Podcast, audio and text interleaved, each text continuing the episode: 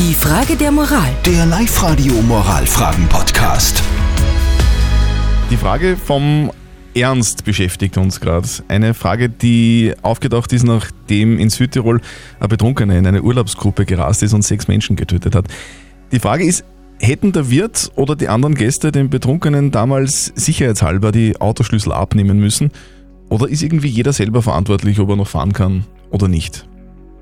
Eure Meinungen, die wir bekommen haben per WhatsApp Voice oder per Facebook, sind eindeutig. Die Silvia schreibt zum Beispiel, Schlüssel abnehmen, das machen gute Freunde. Der Wolfgang schreibt, wir haben kurzerhand das Auto von unserem Freund aufgebockt, da hat er auch nicht mehr fahren können.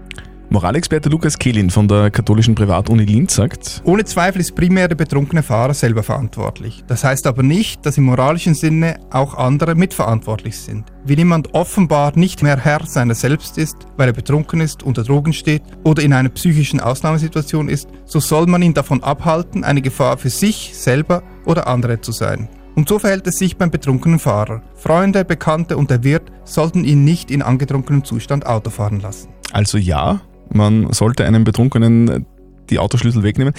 Am Punkt bringt es nochmal die Manuela, die hat uns auch geschrieben. Sie schreibt, bei solchen Sachen könnte ich platzen. Ja, der Schlüssel hätte abgenommen werden müssen. Durch solche Aktionen werden andere Menschen gefährdet. Auch mein Leben hat sich durch so etwas verändert. Meine Kinder sind bei solch einem Unfall vor einem Jahr ums Leben gekommen. Bitte Leute, nehmt die Schlüssel ab.